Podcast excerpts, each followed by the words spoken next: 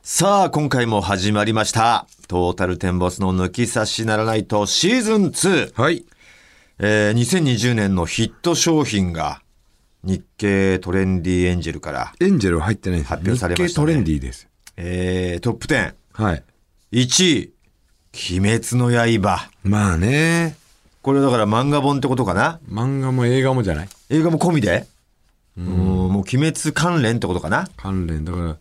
映画だって興行収入が4位歴代。今んとこでしょ今んとこね、現時点で、最短の速さだから、最これ短で抜くでしょうん。 1位が、 1位の ET 抜くんじゃねえのかな。うん1位 ET。あ、ET じゃなかったっけ、1位。えっと、あれでしょ。何三丁目の夕日でしょ。いや、オールウェイズ三丁目の夕日でもねえよ。 あんま流行ったけど。出てきませんでした、すぐに。ももっとしょぼいのが。もっとしいょやしょぼいとして言ったわけじゃないですけど。はえーはい。千と千尋ですよねい。。はい。が、300。俺も ET 中途半端だなそうなんですよ。 もうちょいそなうんかっなんやそれっていうのはあんな方が良かったんだ俺よねもそれすごい三丁目のゆきさんに失礼なことをたね。その流れで三丁目のゆきさん出してしまった自分をん呪います、俺も呪う。朝早いんですよ今、当ね働かない頭がね。頭が、2位がマスクですってえー、メロンジム・キャリーのかぶりましたねまたバンバチン違でうしたね朝だからさ朝だからね噛み合わないよ俺映画で言っちゃったいのやよ。俺はもうメロンでいっちゃったかあらマスクメロンね。 3位が熱盛ということでね、 まあ、つけ麺そんなにね、あの、ブームもちょっと落ち着いたかなと思ったんだつけけど。麺の熱盛じゃないですあ違うんですか熱い盛り合わせじゃなくてうん平平あ、で、で、平の厚森じゃないんですよ平。家物語です平家物語の平の厚森は。平厚森なんてもう主役も張れねえですから。 でズームね、ズームが4位ってどういうことだこれそのあのアプリを買ったってことのその数ってことヒット商品だからまあ、だから、売り上げだけっていうわけじゃないんだよね。別にヒット商品って。その額じゃなくて、なんかもうみんな認知されたとか、そういうところもあるんじゃないまの、あ、ズームは確か流行ったもんねうん、流行ったってで5位が面白いよレモンサワーのレモン丼なんかすげえ流行ってるらしいよ。知ってるこれあのおまあアいいルコール度数が奇数で何段階かあるんだよあ、そうなのうんまあ家に、 579かな家にあったけど、飲んだけど、美味しかったけうどまいんだ。よなんかだから、あので5位なんだねー、サワー島に流行ってるらしいね。サワーとあレあモンチュサワーが好きチューハなイ好きな人に。あお前は違うんだうん。お前あれだもんななんあのはそいうそうそう。ハイボール、ハハイイボールボーラーだからさ。うん。いやこれすごいねでエアポッツプロねこれ何エアポッツプロ。え俺だよ俺も持ってますけどあのエアポッツですのプロもうそのまんまじゃねえか。説明になってだかねら最新の方のあのえ。エアポッツってなん何いうのエアポッツって耳のほらあ、イヤホンうんイヤホンので今までエアポッツはなんだろうあ普通のキャあナのル白いやつキャナね。ル式とかなんかそういうのがあるんだよね言い方がキャナル式と、キなュんッかと、こう耳になんつこうの耳を塞ぐ感じがなかった今のエアポッツははあれただ何こう置く置硬くといいやうか硬いやうんつ。硬いやつだけうんうんうどんそれがこカナル式って言っカてナル式っていうのかなあゴムがこうピッと入るそうそうそうそうあそそれれがになったのううんそれプロあれは何アップル社のやつなのアップ社そうでないの俺は使ってんだけどう iPhone とのこの互換性があるやつーんそっちの方がいいのやっぱいいよね俺はだからさ変な話エアポッツのその硬いやつからうんエアポッツプロに変えたんだけどもうどっちもいいよね硬いやつだと俺耳の形が変だから落ちちゃうのよえー、嘘でしょあれあるじゃんそれこそワイヤーワイヤードの方あるじゃんワイヤードねはいはいはいあれをもう純正であるじゃん iPhone 買った時についてきたりするはいはいはいあれをつけてたらしばらくするとポトって落ちちゃうのよ耳は合わないからあーでもそれはあれでしょ紐がついてるやつでしょだから純正のやつでしょ、そう純正のやつそれとはまたちょっと形は違うけどねあ違うより落ちなくはななってるよああそうそれはやったことないのそれはやったことないけどあれ落ちてたらもう相当耳が耳が変よでも本当に右と左で形違うでしょ耳の穴ってうああ、どうな感じたことはないね。全く同じでフィットはしない他の全く同じじゃないんだろうけど、うん、右右ははまるけど左ははまんねえんだよなってことはないよある今まで俺のそのなんだイヤホン人生でだからその今イヤホンのこのゴムのやつあるじゃんあれ大中小みたいななんか、大中小みた付いけな替えができるように大体なってる右は俺あの中でいいのよ、左大じゃないと落ちちゃうのよあ左がもうゆるゆるなんだゆるゆるガバガバガバガバななんでこうえみ違くないのかな俺みんな違うもんだと思ってた右左いでやそれ年は違うだろうけどそんな大中小のサイズ感を変えるほどずれてるやつは俺初めて見たわなんでそんな風になってんの俺いや知らねえよそれはねえじゃないよ俺もわかんねえよわかんねえお前の耳事情は、お母さんに聞いてくれお前のあんまり話しないじゃん耳の大きさって目まあのなんか大抜きけなかったっていうじゃんそのあの生まれてくる時にその、うん抜けなかったとかうまくこう出てこなかったっていうじゃんだから耳引っ掛けたんじゃないお前引っそういうのもあんのかもマジで掛けてグイってやったから広がっちゃったんじゃん目の大きさとかも違うからこうグーってこもうひう斜めになったひねりながらら絞られたんじゃなういんうんあれあれあれどこで買買ええたるいなすっぽんみたいなんで引っ張られたのは事実だろだからロケット頭みたいになってんだよななってねえよそんなのただ助産婦さんがちゃんと取ったよあ そうなんだ絶壁だからさなんかそれは言ってなかったっけこれはだから俺がコロンコロンしなかったからだよお母さんああ一歳赤ちゃんの時にずっと1歳になるまでのずっと寝てる時にな、ずっと枕につけたままだったからこう頭回さなかっ右たに右にしたり左にしたりした方がいいっていう絶壁頭のねにならない、そんなまあ言い伝えだけどねうんそういうの言った時にお前マジでぶち切れてたもんな、んだから俺絶壁なのかよそうでお母にいきなり電話しだ してななんでコロンコロンしなかったんだよ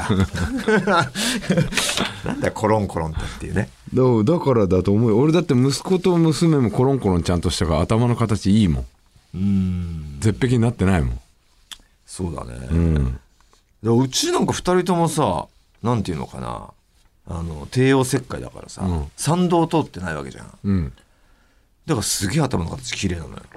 もともと綺麗なもんなのかないや、わかんないんだよ。だからそのサンド通って、なかなか窮屈で、こう、うまく出れなかった子をこう引っ張られたりしちゃうと、ちょっとこう、形変わっちゃうのかなっていうのがあるなら、サンド通らない方が、そりゃ、それはもちろん綺麗だわなっていう。いやでもさそんなタコみたいな柔らかさじゃねえかそれの俺コロンコロンも嘘だと思うんだよいやいねや、俺もそれ言い伝えあのー部部類ではあるとは思うけど、うん、でもなんかこの、なんていうの、頭のてっぺんみたいなさ、ベコベコなるわけじゃん。うん、ベコベコなってる何歳までかは、うんこう安定しないみたいな言うじゃん。閉じてないっていうひ開いたりとかって言うじゃん。うんそういうの聞くとやっぱあん不安定なのかな、んなあの時期は。柔らかくて。まあ、ある程度柔らかいだろうけどさ大人のほ頭蓋骨に比べたら、でもそんな粘土の、粘土粘土のみたい勉強しねえだろうとは思うけ ど。うんちょっとその辺まだ神秘なところなんでね。うんわかんないですけえどこれはアップル社で買えるのそういうふう家電量販店でも買えるの全然買えますよ。あそはい。う安いまあ2万あ高っ3000ぐらいじゃない高っいや、それなりにしますよ。あなた。いや俺別に Bluetooth 使ってるけど1万ぐらいだよ、まあまあまあ、それ買えるのはあるけど、やっぱそれなりにする値段ってことは、やっぱそれなりの音を提供するし、ってことでしょ。やっぱ高っ便利だもん。いや便利で別に Bluetooth でいいじゃん普通のうん、やっぱだから違うの、コンパクトさが違ったりするじゃん、なんか。なくすじゃんコンパクトすぎたらあーなくす、確かに。俺あの首掛けがいいのよああ、でも、それは首、首掛けのあの、紐紐がななしいとで、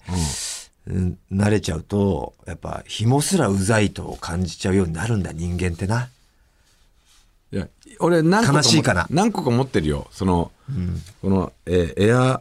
ポッツプロではないないけどこの独立して、それこそこうひねって耳にはめるやつ、ん形のやつもあるし紐もあるけどそれを経て、それを経てみて、紐ありがいいと。うん、あの両方今もあるんだけど、もう紐の方しか使ってないのよ、で紐の、あのーデメリット言おうかうんパーカー着てる時に、んそのフードの紐あるだろ、んあれ間違えて入れちゃうってやつ あるっていうあるあるあるからねで紐の大常きにさ垂れがて違るうからさ常に垂れてるだろあの紐のやつって垂れてるよ、垂らしてるから、うん、間違えてあの紐のやつ入れちゃうのよ大丈夫それは俺恥ずかしいぞあれ見られた時に恥ずかしいけどキョロキョロしたらなんか目が合うんだようわあれフードの紐入れてたあの人ってな る俺フードの紐全部取ってるから大丈 夫なのなんで飛んだよフードの紐なんで飛んだよなんで抜くんだよスーっていらないじゃんあれあれ閉じることあるあるよお前ちゃんとお前ないつ冬いつだよ冬場お前寒い時フードかぶってキュッてやったらもうめめめいやそんなやつ見たことないじゃん世の中で あ目の回り紐ほど俺いらないもんないと風を思お前全部シャットアウトしてるかうらでないつの時期だそれ目目だけ残して残してくれる雪山行った時ぐらいだ ろうわあれつやるんだ閉じたことねえよ冬もうの俺お前お前冬の12夜の12時ぐらいに犬の散歩したことがないからはわかんないんだよなるほどそれでやるんだお前寒い時期にお前外出て散歩してんだぞ俺その時はもうフードで使使うんだねあフれードでキュだ よいや使う使ってる人見使たことないようとしたらこういう時だろうなって思いながら使ってるよいやあんなもんフードの紐なんて閉じたことないから俺いらねえと思って全部外してるよ買うなよじゃあお前パーカーパーカーデザイン的に好きなんだよでもでえー、モバイルオーダー7位なんすかモバイルオーダー、飲食店のスマホ注文あーあウーバーとかのことかうーんモバイルオーダーってスマホで注文して来てくれるやつね出出前感とかねそれも7位と、ん8位シュパッとあこれあややのあの歌の途中に出るやつかあれえーズバッあれとズバッとかズバッとだっけ合ってる合ってると 思うよえーこエコバッグねはいなんかワンタッチみたいなやつなんか引っ張る引っ張ったら広がるみたいなやつ、うん9位今日から俺は劇場版流行ったもんねちょっと今これを出すと ねちょっとなんか胸に刺さるものがあるけどうん塗ってないえあ知らないじゃあ、胸に刺さるものないはあるけどあーあるっていうか知ってるけど、出てた人でしょそう出てた人がね、ちょっとやっちゃったからで10位ゴキブリ無縁だ知りませんゴキブリ駆除剤えホイホイとは違って違うんじゃない無縁だだゴキかジェらットとか煙がないってことだろうねしかも無縁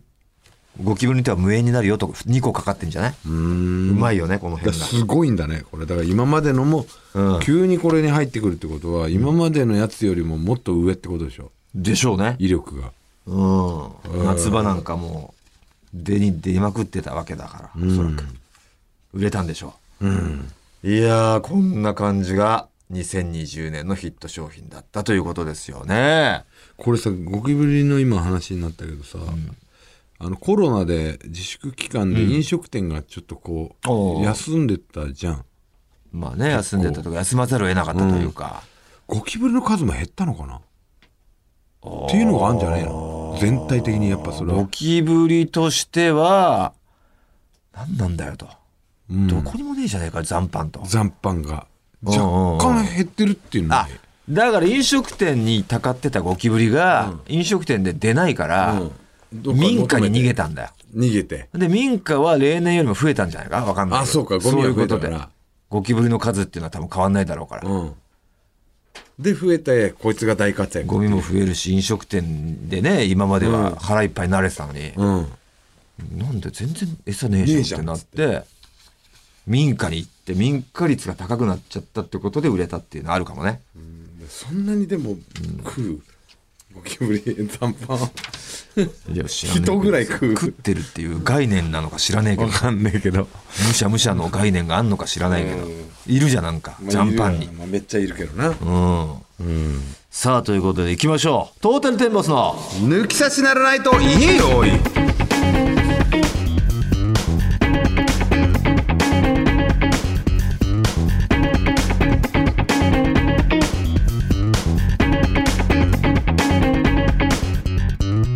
トータルテンボスの大村智弘です藤田健介ですさあ先ほどね2020年ヒット商品話題に出しましたけれどもなんか個人的に今年買ってよかったものってありますか買ってよかったもの今年ということで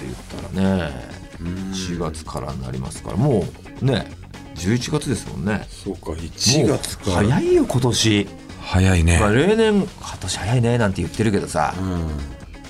余計に早いよね今年はおそらくみんな体感で早いと思ってるはずだよねうん、なんか特にこう、あの夏の思い出とかもあんまねえもんねだからだろうな同じような毎日が続いてたからじゃないでもそれって長く感じるはずなんだよな普通うん、まあでもあのコロナの自粛期間中って1か月ぐらいあった2か月もっとねに23ヶ月あったんじゃない3ヶ月あったか、うんじゃあ長く感じ感じるはずなんだけど妥当だけどねなんか早いんだよなうんなんかありましたいやーまあまあその前も言いましたけど前回前々回ぐらいにうんえー、なんですね Mac Mac プロ MacBook プロおー60万かけてどう活用してんのえー、ようやくなんでしょうこ電源入れたう電源入れてこうな初期設定みたいなのしてズズームをさ俺今までなんだろうパソコンっていうのはさもう息子の部屋にデスクトップとして置いてあるパソコンだから、そのもう息子の部屋に行くのもあれだしっていうことでずっといつもね携帯でやってたんですようん、うんで携帯でズームやった人もいると思いますけどなんだろう4人以上だとスライドっていうのかな、うんこう画面を変えないとね5人目6人目7人目が見えないっていういちいちこう喋ったやつをこう自分でスライドするっていうでスライドしすぎると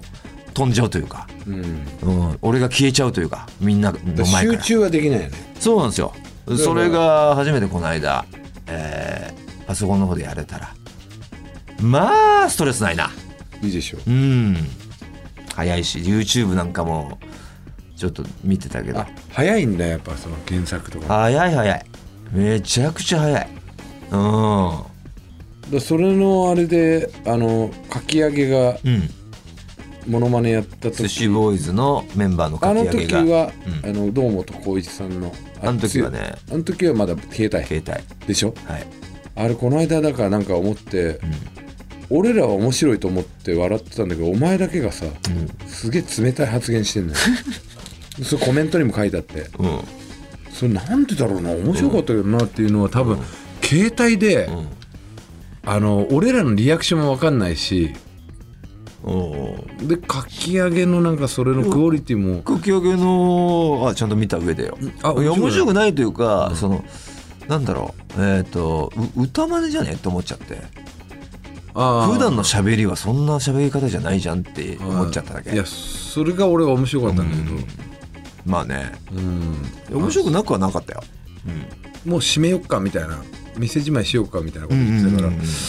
快速ねえかって俺は思っいやいてやそれが愛だよだってそうやってややってやらないとさた、うんそれが多分コメントに出てたよ、 すげえ冷たすぎねってうん面白かったじゃんみたいな、ねいや2個、 2個かい、うん、でお前の言い方もでも冷たかったから、うん多分これ携帯の弊害なんじゃねえかと俺は思ってそうかな全然そんな悪意はないんだけどね、結構冷たい感じに俺は受け取って、でそれ携帯のせいだと思うんだようんね、そうかうんまあまあまあねえそんな感じかな俺はこれは何だろうなんだろうなあ自転車を買いましたねうんあのー普通の電動でもない普通の自転車うんなんでいやまあ子供がうんもうチャリンコがちっちゃくなったから、うんえーっと買おうって思って、うんでうちのむすあうちの嫁が自転車屋なんですよ、うんでそのうちの嫁の弟がその自転車を継いでるんでおうで今うちの息子が新しく買い替えるから、何インチぐらいがいいって嫁が聞いたら、何インチだよってうん教えてくれて、うん小学校4年生でしょって言って、でそれをそれで注文したら、すげえ俺ぐらいのサイズのやつが来てさう、ん子供乗れないっつっておうでそれを俺来がてって青森でしょあんまりっていうか別で注文したのよおうそうじゃない他のデザインのやつをおうで注文したら、でっかいインチだったらしくて全然合ってなくて、ん俺でちょうどいいぐらいのはあもう乗ってんのだでそれ乗ったらってロ今ーのドバイクだって俺たちもらってロードバイクってさ乗ってる、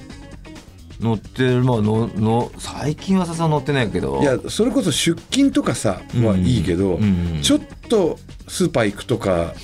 の感じで乗る感じじゃないじゃんまあ確かにちょい乗りじゃないじゃん、うんだからちょい乗り用としてはうん普通のママチャリ的なやつがいいじゃんうん電動がいいよねそう電動がいいからでで電動を使ってたんだけど、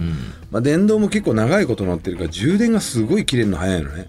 あそで今充電器2個持ちでううんやってももう帰りには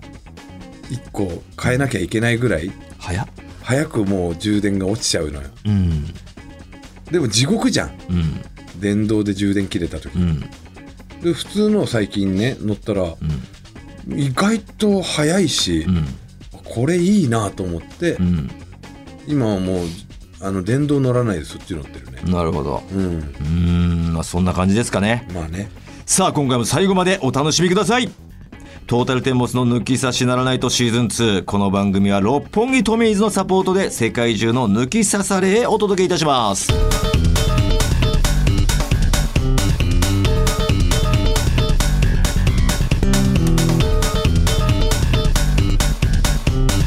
トータルテンボスの抜き差しならないとさあ続いてはこちらのコーナーです矢に入れました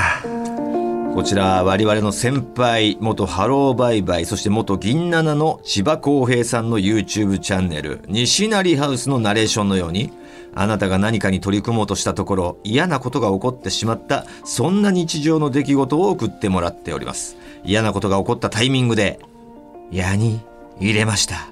のフレーズを入れてくださいそれではご紹介していきましょう出ました岩手県は船あ出たこれの天才「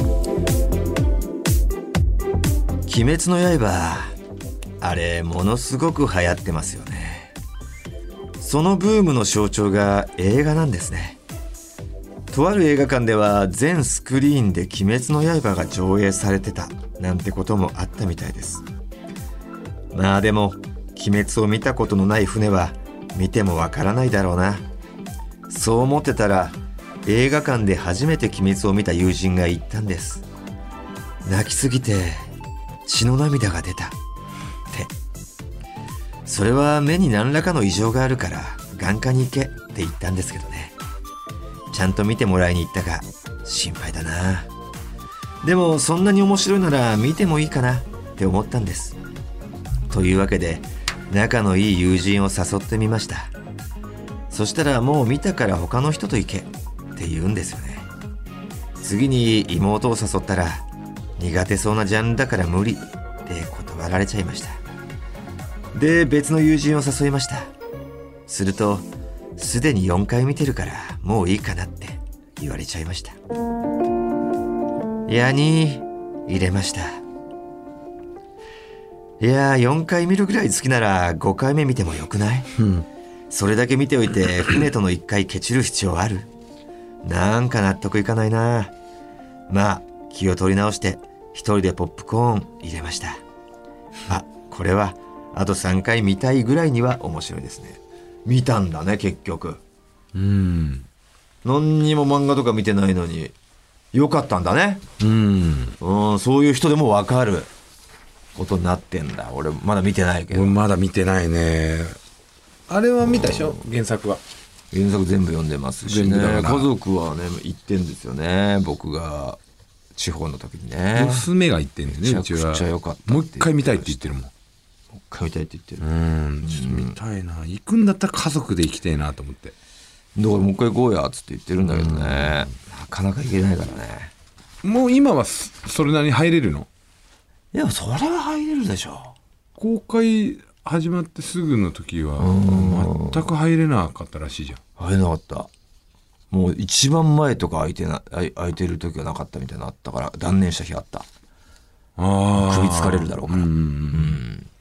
ってみてさあ続きましてラジオネームうどんファイヤー2003年の5月私は甲子園球場のスタンドにいましたうん我が阪神タイガースの応援です東証星野千一監督が率いるタイガース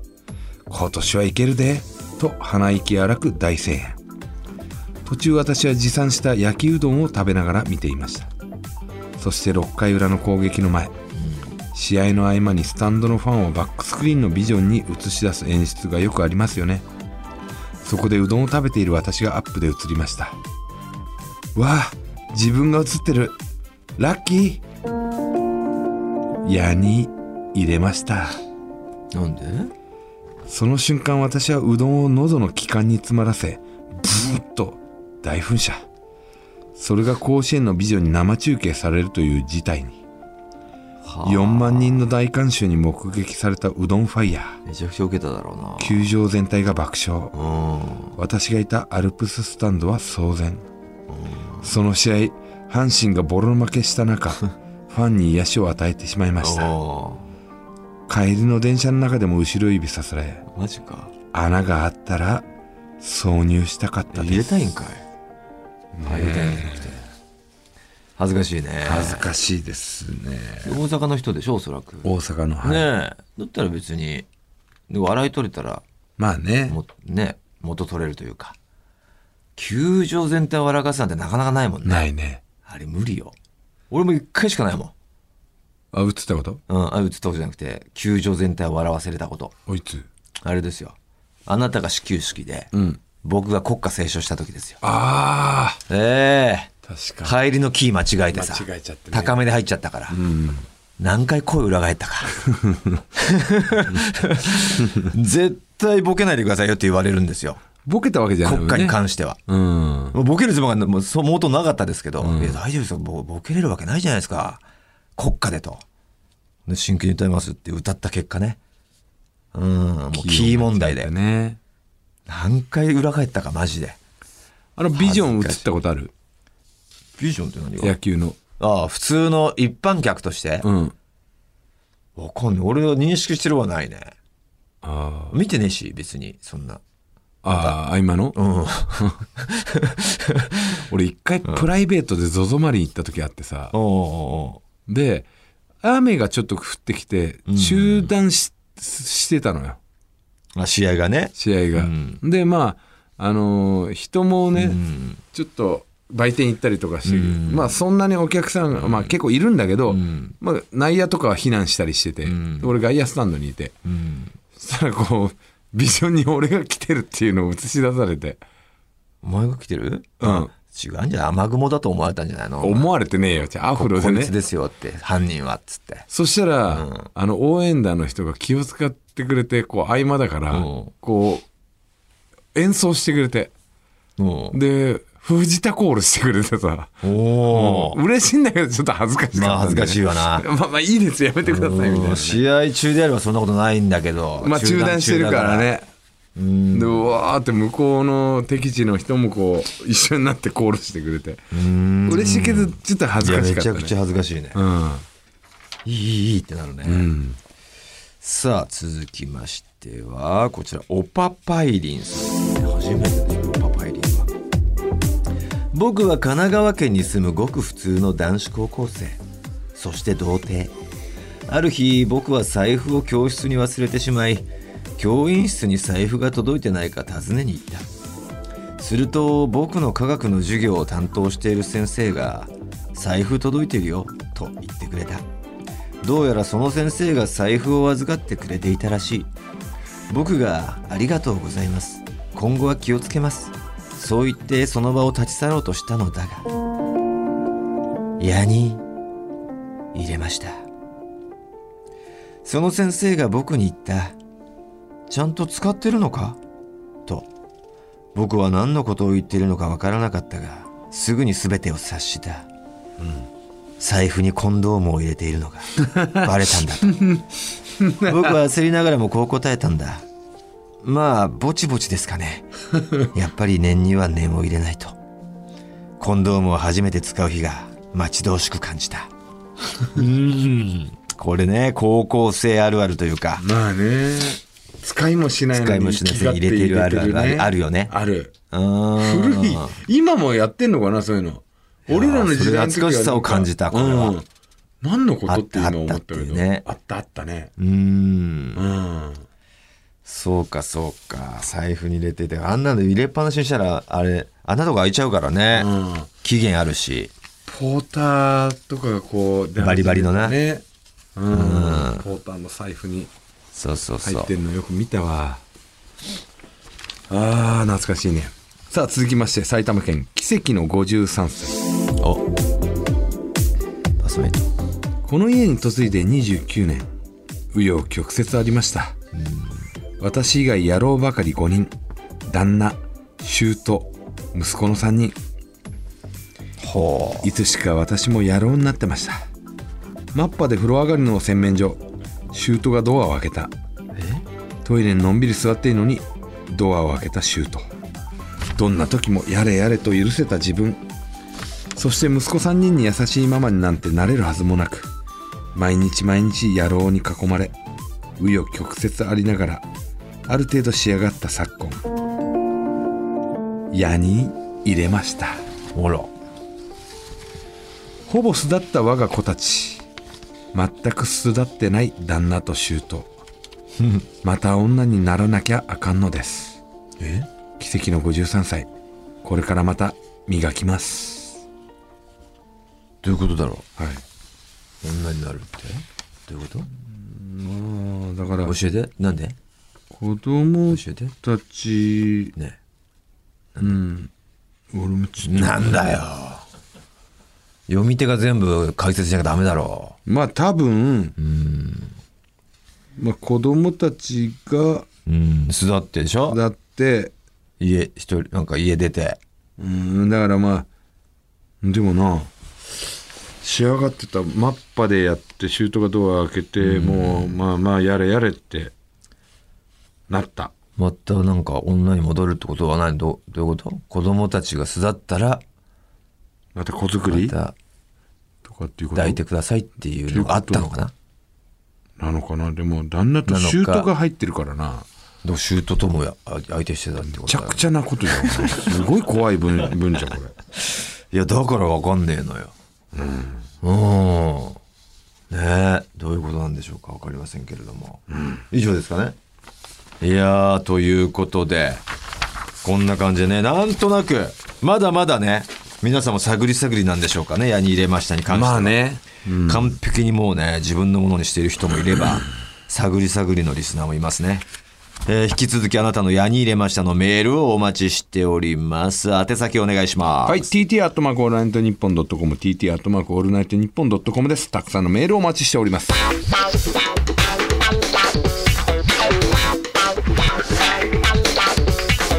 トータルテンボスの抜き差しならないとさあ続いてはリスナーのあなたからいただいたふつおたご紹介していきましょうまずはこちら千葉県ヨッシーえー今回はぜひお二人にお話ししてもらいたいことがありメールしました、うんそれはゴルフについてですおうーん始めたのかなヨッシーというのも僕は最近ゴルフを再開しました再開5年ほど前くらいまでは月1ペースでコースに行くくらい好きでしたが転職や転勤と環境が変わるたびに頻度が減りここ3年くらいは全くクラブを握っていませんでしたですが先日友達と3年ぶりにラウンドしてからがっつりゴルフ熱が再燃しいろいろなゴルフ動画を見ていたらとんでもない動画を見つけましたえーなんと我らが大村さんが古賀美穂元プロとゴルフ対決しているではありませんか1年くらい前の動画でしたが大村さんは緊張からか本来の実力を出せていなさそうながらも楽しそうにプレーされていましたその1年後の大西ライオンさんのゴルパイナイサ ーゴルパイナイサーではめちゃくちゃ上手くなっててビビりました今お二人はゴルフはどれぐらいの頻度でやられているんですかこれからお二人で行かれる予定はありますかこだわりなど何でもいいのでゴルフに関するお話を聞きたいですとゴルパイナイスはどうだった調子よかったまあライオンに勝ちましたからねそうさまあ3ホール3ホール勝負でうんまあだからそういうもんなんですよゴルフってこの古賀美穂さんとやった全然調子悪い俺もそうだしこのライオンとやってたもうめちゃくちゃ絶好調の俺もそうだしっていういやお前が調子いいの俺見たことないんだよねえっ、と前の前で調子いいのはあのあるでしょうんドリアンズの時とかああだから、ちゃんと見せて ます俺もうマウント取れる時だけ強えと思うんだよねえー、どういうこといやだからこ後輩とかドリアンズ同期とかだとだってプロとか先輩たちと回る時って 振るってねえなってあだからメンタル面すーげえああんのかなマウントを取れてる気使う時って全然活躍してないと思うんだよねああ、でもこの間ほら、大久保さんってさ、ここのプロデューサーね。いやあれだよ、カメラ入ってたその時ごめん入ってないカメラ入ってる時のそのマウント取る取らないのメンタルがあると思うよマウント取る取らないっていうとなマウントマウント言い方悪いけどあの、こうなんか先輩いる自分よりもあのなんだろうこうゴルフ的にプロとかがいる関係ねえかなだってこの間瀬下とやって調子悪かったもんなあれもテレビなわけじゃんいやテレビという意味では別に全然調子いい時あるから見たことないんだレよッなドさんレッドライスさんと出てたんですあよーめちゃくちゃ調子良かったし調子よかったちょちょっとレッドライスさんにはマウント取ってちょちょちょそうってないよ全然全然だからそうそういうもんなのよゴルフそうだろお前だってそんな少ないわけじゃねえからさいや俺はだから回ってる時にほぼほぼ結果残してんのよいやそうでもないよいや残してる残してるそのひどかったドリアンの時ひどかったよドリアンのとこはあれはだから本来だけどあれがひどいなってことがないの俺あれが本来だけど大体回ってる時いつも以上の力が出てるなっていうのはあるよまあでもデータがまあそので取れてないけどないや4回ぐらいあるからさ浜ちゃんがでも俺すごかったし、そうなの、うん、知らないけあどゴルゴルかうんでもおおっていうなんか調子は良くなるのようーんまあその調子いいって言ってもそのパーとかじゃないわけでしょいやいやパーパーパーですパーですパーとかバーディーとかバーディーはさすがにないけど、まあ本当にあのお前の10中で点は、とまあか、プラ10とかプラ8とか、そんなのないのえ、だ最低でもダボで終わるみたいな、俺がっていうあんまりうまくない俺がまあまあまあでもこれがねゴルフだからねでも古賀美穂さんの時とかは本当にね俺本当気が気じゃなかったっていうのあるんですよこの時に関しては。っていうのもねこのあのーオンオンオンエアじゃなくてロケの日ですか、えーちょうど吉本が、えー闇営業問題で揺れてる時期なんですね。でまあ普通に朝早く僕、えーゴルフ場に向かってその行きの道中ですよ藤田君から「悪い大村」と「会社に呼ばれちまった」と「ちょっと詳細は分かんねえけど闇営業問題の件かもしれない」「マジか」と「何それ」と。これでもし藤田もなんかあの闇社会とつながってるみたいになってたらこの今日のこのゴルフオンエアできるのかと。がまあ一応プロデューサーに全部言いました。まあその時期ねいろいろもう続々と近親者が増えてた時期なんで、うわ俺らもこれしばらく謹慎かというメンタルのままやらせていただいてまあまあうーん半分言い訳ですけどもねでもこれ本当流れてくれんのかって言ってやった結果あれでで結果なんだかっていうと藤田君のタイの風俗嬢と、えーツーショットが乗るっていうだけでしたなんだそれっていうね関係なかった関係ない、まあ、あの時期だからこんな時期に鼻を伸ばす吉本芸人みたいなき記事が新潮に載ったんですけどね誰も知らないね 何にも何にも騒ぎにならなかった記事でしただからこのゴルフに関しては、これこの間もねあのーまだオンエアはされてないですけど、ん吉本の関西の方であやりましたね G1 という番組がありまして、うんまあ、その番組に出てきたんですけど、そこをきっかけに来年俺ちょっともうちょもっとゴルフ頑張ろうこれからいやいちいょことっだととっ思てうよいう気持ちになりまして、本格的にこういろいろやっていこうかな分とはかって思っくてれるるとんで思すうけよゴどルフの奥深さがいやだけど、なんかさっきも言ったようにあんまり俺このゴルフ熱っていうのがそんななかったから、だからリラックスして別にいいや下手くそでっていう気持ちで臨んでるからメンタル的にそんなに、まあそれはあるけどねあの考えずに自由にやれてるから良かったっていう部分もあると思うんだよね。だからそれでいいならそれでいいと思うようん、だけどそれの段階の上に行きたいで考えるからお前もちょっとここはこうだからでちょっと力んじゃったりするわけじゃん。するするそっちに行っちゃっていいものかどうなのかなみたいなのもあるんいやだからそこをやんないとねさらに超えたいっていうのは俺だからそうだ大西ライオンなんかはさむちゃくちゃうまいわけじゃんめちゃくちゃうまい、でそこ超えてるわけよまあ、超えつつあるよね精神的にいろいろあいつもボロボロのの時もあるのようんその最初は本当に弱かったのよテレビ入ると、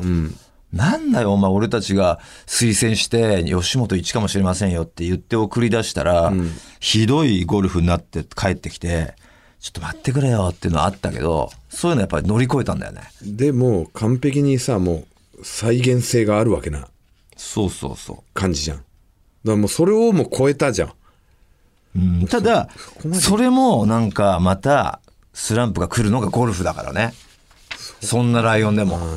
そこまでややるかっていうのもあんだよなだからそれを面白いと思える人、いや、もうだ、じゃあ、やだって。花西さんももう俺もプライベートゴルフやめますってえ言ったぐらい、もう上手くならへんから。っていう人もいるし、でもこの間よかったじゃん俺なんかはだから上手くならなくても、その、うん、上手くならないのが面白いって思える人だからやるけど、そういう人によるんじゃないだからお前とかもう本気になっちゃったら、うまくいかないって言って、キーってなって、多分やめちゃうんじゃないかなと思っちゃうけどね。まあでも今よりはちょうっとまく付き合える人じゃないとね。まあ100切りたいなっていういや、それは切った方がいいよ。もう一生切れねえんじゃねえかと思ってるうんたんだけど兆しが出てきたからただまあだから、あ、これ練習したら切れるなっていうのが家庭な時期じゃん。うんそれを練習してもか、うん、切れねえってなると、もう、キーってなるんだよね。 100練習して100切れないんだったらもうやめた方がいいと思まあな。 ういやそれが練習して切れなかったら、それやめた方がいいかもしれない。 90切るとか面白くない80とと思うしかだったらまあまだこれはまあやっぱ80切るって相当だからなとかわかるけど、100はね練習して、はいはいはい練習しないで100切るのはすごいと思うけど練習までして100切らないっていうのはもうやっぱやめた方がいいのかもしれないな、まあまあまあまあ。で俺かも、らやってる人はいるけどね。楽楽ししくく。楽しくてね人それぞれでいいんですよ、それは。ただ、あなたのタイプは多分、うん、やんねえよ、こんなつまんねえってなる人だなって思います。まあそれ目標それもちょっと来見年たいなっていうのもあるしね、その。来年はふん100がをふ切んるがしてるお前を。そこで調子よかってバンバン行くんだったら俺はプロテスト受けるぐらいまで頑張ろうかなと思うで、まあ、基本的にその加減のスポーツ好きじゃないもんな、お前はな。バレーとかさ。 うんうん、サーブで相手のコートに入れるとか。うん。もう入らなくてもうすぐイライラしてさ、すぐすげえところに打ってたじゃん。もうわざと。だからまあそれをお前がずっと言うから、もういやもう大人になった俺は違うって言うから、もうグリーン上ではもう弱い弱いで終わっちゃうのよあ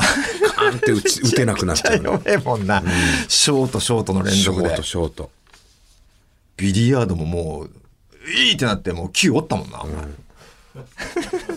若い時はねでももういつかクラブも折ることあると思うよ。ゴルフクラブ。あでもそこまで熱中しちゃダメだな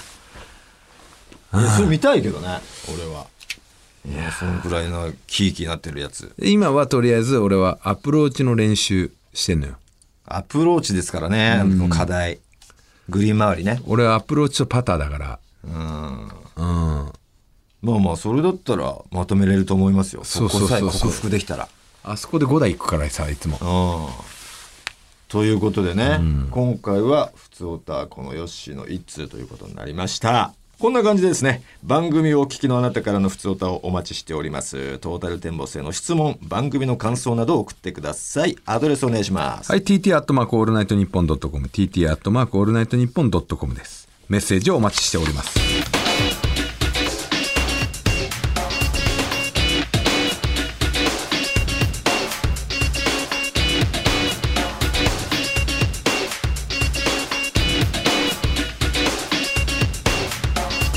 トータルテンボスの抜き差しならないと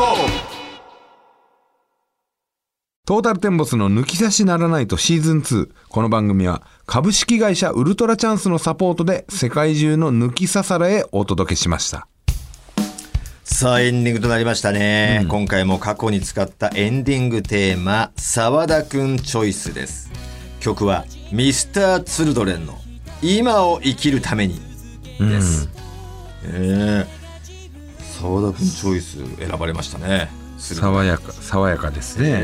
え引き続きこの番組のエンディングテーマ流してほしい音楽募集しております過去に採用された方でも OK ですよそれに合わせて我々が12月26日東京の読売ホールにて行われる、えー単独ライブ「香り立つ国」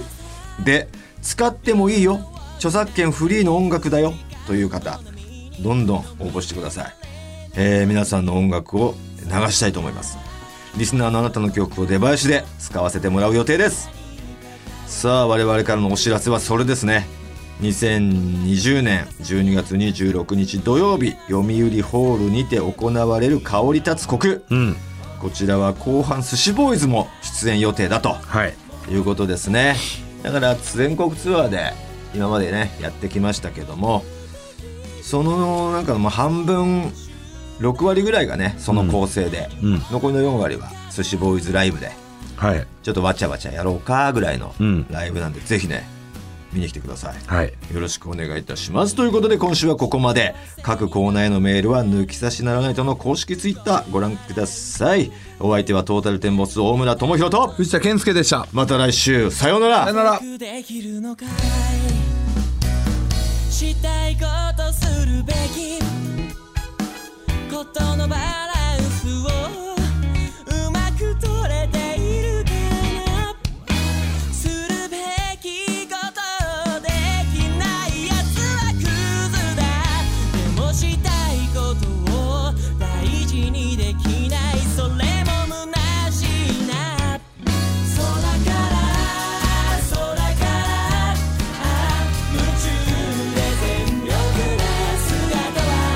「とても輝いて見えるどうせならそっち側に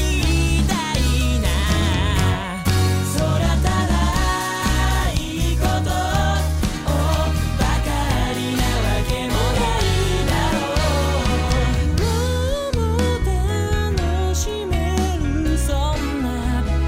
生き方がしたい」